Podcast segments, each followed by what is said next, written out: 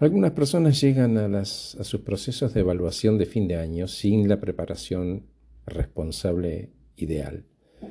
El jefe dice a las corridas en un pasillo, che, recursos humanos reclama las evaluaciones, así que mañana a las ocho nos juntamos porque las tengo que entregar antes de las seis. Bueno, al día siguiente el empleado llega a la oficina del jefe en el horario previsto, se sienta. en algunas ocasiones el jefe recita en el aire cosas respecto de cosas que pasaron en enero de este año y recuerda y le dice que te acordás que hiciste esto y que hiciste aquello, personaliza el conflicto y le dice, tu evaluación es de 5, en una escala de 1 a 10, em, así que el 100% del bono no se cobra si no tenés 7, cobras la mitad. Dice, firma acá y así nuestro empleado se va, llega a su cubículo y se asoma al compañero y le dice, ¿y cómo te fue? Cinco me puso. Cinco. Y cobro medio bono. Y ahí queda todo, ¿no? Es curioso cómo nos comportamos las personas con los méritos y los deméritos, porque es como en el colegio, me puso un uno o me saqué un 10. El demérito es el uno, y eso me lo puso otro. La responsabilidad es del otro, ¿no? Entonces nuestro empleado se queda con esta lectura. ¿Dónde quedó la empleada? ¿Dónde quedó la responsabilidad del, individuo? ¿no? Porque el empleado permitió eso, formó parte incluso diciendo, me puso un 1, me puso un 5.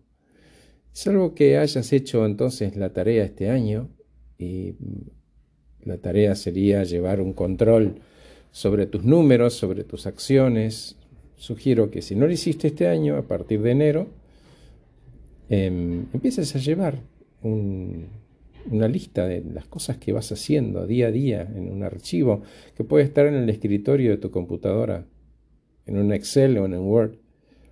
Em, y puedes ir llevando esta planilla que va a tener impacto después en tres áreas puntualmente.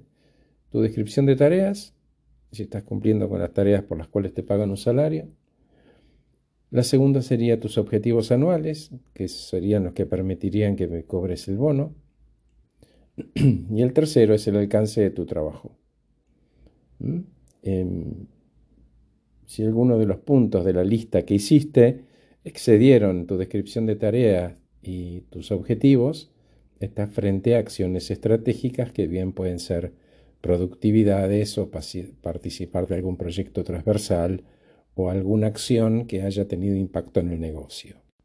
Entonces, con esta información concreta, de números, de hechos, de cifras, podrías armar una presentación que defienda tu gestión de feedback desde lo fáctico. Y te sientes con tu jefe y le digas, preparé esta presentación. Entonces, él va a poder ver cosas que tienen que ver con tu descripción de tarea, tiene que ver otras que tendrán que ver con en el alcance de tu trabajo y con otras con tus objetivos.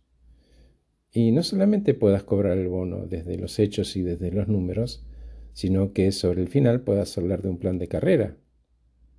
Porque dejar en manos de la memoria de un jefe el destino de tu bono y de tu carrera es, en mi opinión, no poner en valor tu trabajo y tu futuro. Gracias por escucharme, soy Horacio Velotti, me encantó que estés de ese lado, espero que te haya resultado útil para ver cómo quieres encarar tu trabajo en el futuro, si de forma responsable o no.